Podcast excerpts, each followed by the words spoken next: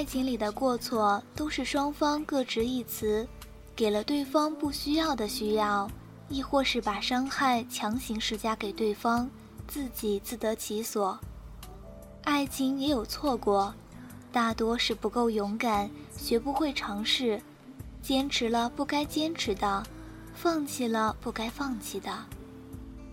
你好，我是暖朵。今天要跟你说一个勇敢小姐的故事，题目叫做《这一路的我爱你都有美好结局》，作者是张浩成。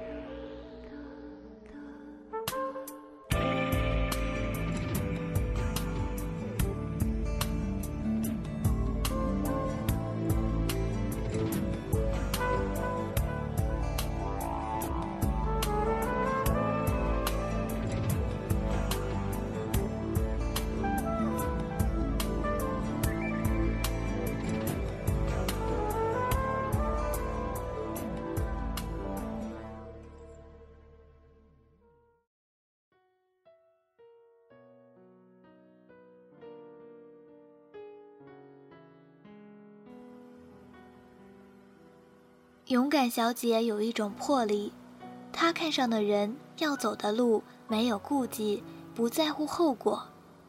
她说：“最坏的结果就是死，既然死不了，还有什么好犹豫？”勇敢小姐是东北姑娘，典型白羊座，人群里嗓音最大，且永远热血地冲在前线。朋友们用四个字完美诠释了他的性格：原始兽性。他在北京上的大学，刚进校就因为大嗓门抢走了学姐的主持人位置，成了文艺骨干。当室友还在适应高中到大学的过渡期时，他已经每天忙碌在各种外联、汇演和考证中了。仅靠几次艺术节，他就以让人瞠目结舌的浮夸主持风格，赢得了享誉全校的知名度。同学们亲切地在他乳名后面加了个“鸽”字，彰显其屹立不倒的江湖地位。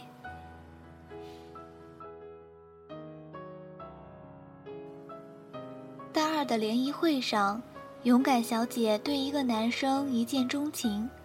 以至于整晚都异常亢奋，感觉自己一举一动都映在别人眼里，笑得格外欢脱。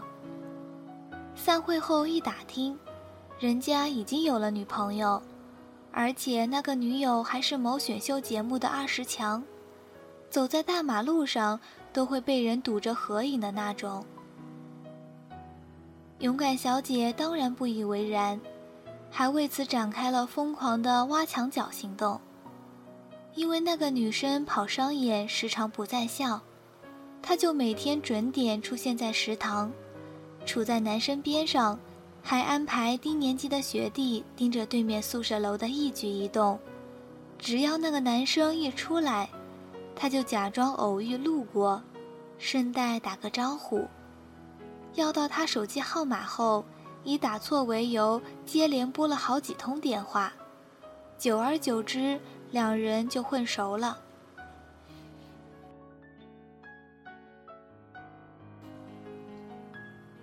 勇敢小姐不做拆人台当小三的勾当，而是大大方方乘虚而入。在得知男生跟他女友渐行渐远后，白天在他 QQ 签名下面留心灵鸡汤，晚上去图书馆围追堵截。故事的高潮是，女友跟圈内的男演员好上了。平安夜当晚，两人在首都机场准备飞往泰国度假时，被男生逮个正着。最后当然只有男生痛了心，因为由始至终他都被两个助理大汉挡着。眼睁睁看着女友翻着白眼，压低了帽檐，跟男演员一前一后进了头等舱的安检通道。那一刻，男生的世界熄了灯，经受着周遭旅客的指指点点，像个落单的孩子般踱步走出机场。门外裹着红色大衣，外加绿色围巾，像一棵圣诞树一样的勇敢小姐。正端着两杯热奶茶，傻笑地看着他。于是，他们顺理成章地在一起了。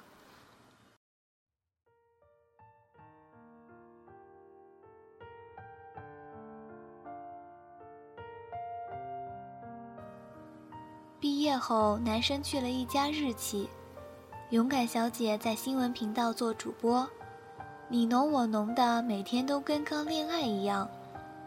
勇敢小姐的兽性在男生那里退化成一只野猫，恨不得随时随地都长在对方身上，无事聊骚一下，恩爱程度成了众人皆知的情侣楷模。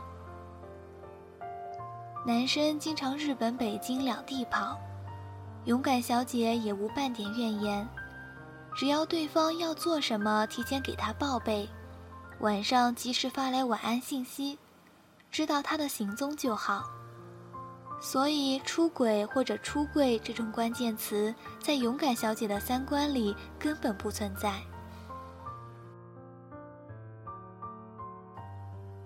即便后来男生一走将近一个多月，她也稳如泰山的在家里候着他。在他回来前一天，连敷了半个月面膜的勇敢小姐，顶着一脸油田去购置新衣。忍痛刷了几笔大单，心满意足地拎着大小包去吃甜饼。路过他一直舍不得吃的高档西餐店前，他看见自己的男朋友跟一个女生在靠窗的位子上吃饭。默默拨通了男生的电话，听嘟嘟声已经回了国。接通后，对方果然骗了他。跟电视剧的桥段一模一样，但他没有捂着嘴跑走，而是大方进了那家餐厅，然后在他们旁边的位子坐下。男生看见他，脸都绿了，一句话也不敢说。勇敢小姐摆出阔太太的架势，把餐单上的牛排从头到尾点了个遍。服务生不肯下单，他就故意扯着嗓子大喊。什么意思啊？你们，谁规定一人只能吃一份牛排呢？我吃到嘴里的，想着外面的，是我的自由。这年头，谁没个多重选择啊？死磕在一份牛排上，我对得起生我养我的大中华吗？然后故意撇过头，朝男生那边反问道：“你说是吧？最后，服务生前前后后上了十份牛排，他吃的时候还故意阴阳怪气的，一边唠叨，一边把刀叉磕得砰砰响。女生有些不悦，便撒着娇拉着男生走了。这期间，男生始终埋着头，全程用头顶对着勇敢小姐。等到他们离开后。整个餐厅回归安静，听轻音乐时，才觉得一切伤感到死。勇敢小姐嘴里包着一大口牛肉，吞不进去，干呕了一下，眼泪哗就全出来了。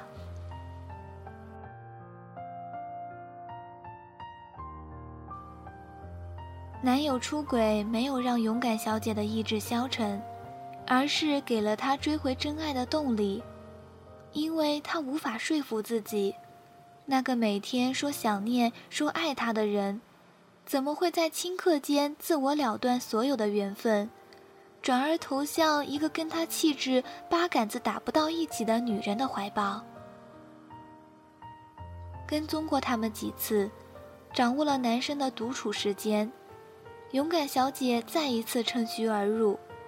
频繁出现在他新租的公寓、健身房以及他公司楼下的星巴克，但都无济于事。男生这次对他避之不及，根本不给他单独坐下来聊聊的机会，好像铁了心要彻底结束一样。勇敢小姐仍不放弃，硬的来不了，他就来软的。那个女生跳国标舞，喜欢穿长裙，一日只有早中两餐，说话温柔，看人的时候眼睛都有光。勇敢小姐猜测男生换了口味，喜欢这种女神类型的，于是就照葫芦画瓢报了国标舞的班，清空了衣柜里的铆钉豹纹，一天干脆只吃一顿饭。饿得晚上睡不着，在床上一边骂娘，一边掐自己大腿。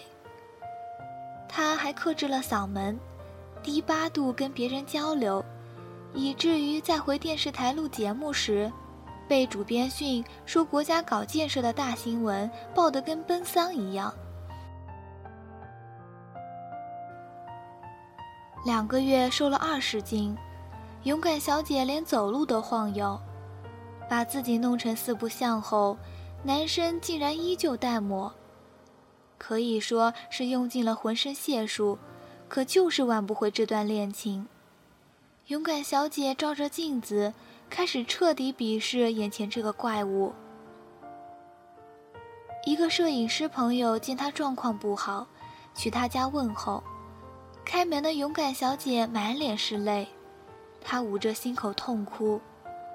这大概是摄影师见他第一次哭得这么伤心了，蹲下来连忙安慰他。只见他抽泣着，从嘴里冒出四个字：“老娘好饿。”不是说他真的不伤心不难过，只是他心里自觉还没到头，不愿意放弃罢了。勇敢小姐常说。人之所以会放弃，是因为只看见前方的路途遥远，而忘记了自己是坚持了多久才走到这里。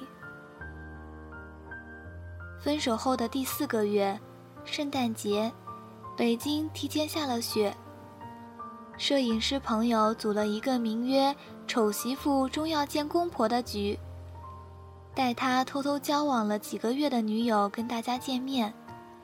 等到女生一进来，勇敢小姐彻底傻了，因为她就是那个小三女神。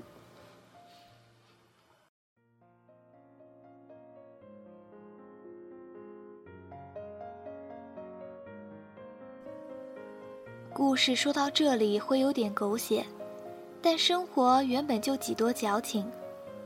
女生说她是个话剧演员，男生是她的好友。因为男生的妈妈突然有一天站不稳，走路保持不了平衡，跟他过世的外公当初情况一模一样，才知道这是家族的遗传病。他不想某天肌肉萎缩、瘫痪在床，连累勇敢小姐，所以才选择用最笨的办法逃避。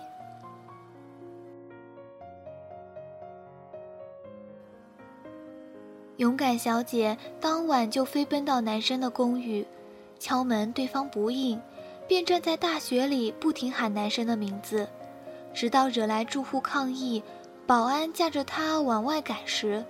男生才下了楼，满面愁容地把她拉回了家。勇敢小姐一进家门，就翻箱倒柜地把她藏好的相爱证据一件一件搜出来，电影票、公仔、CD，直到翻到衣柜里那年平安夜他穿的红色大衣和绿围巾。两人泪眼相看，他边哭边说：“如果你不喜欢我了。”还留着这些干什么？要是你觉得骗我能让我们好过一点，能不能想点好的理由啊？你以为演电影呢？你人还站着，那就抱我；站不稳了，我就抱你。多大点事儿啊！最后，他们又回归同居生活了。医生说，这个遗传病如果做基因检查，是有几率可以查出来的，只是要看当事人肯不肯。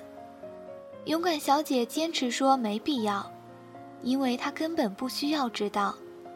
爱情赶不走，时间也有限，与其长久折磨，不如过好现在最美的时光。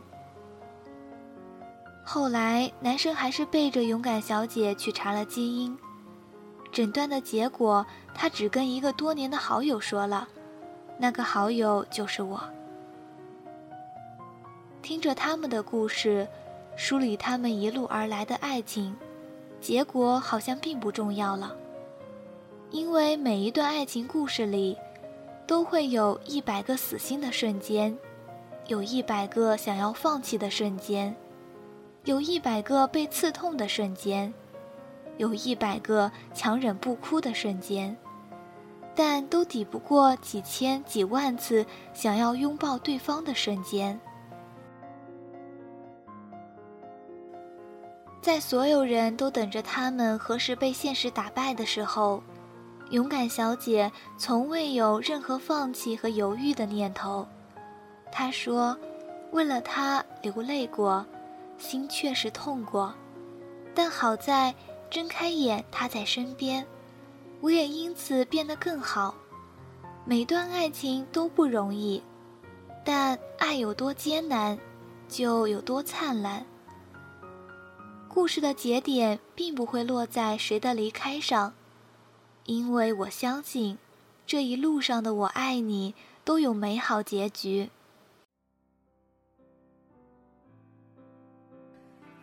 但愿我们身边会出现更多的勇敢小姐和勇敢先生，让我们对爱情不再犯傻，不再怯懦，最终白首不相离。我是暖朵，我也会耐心的等待属于我的勇敢先生的出现。夜未眠电台问候全球未眠的你，好声音让你听见。幸福时光机，我们下期见喽，晚安。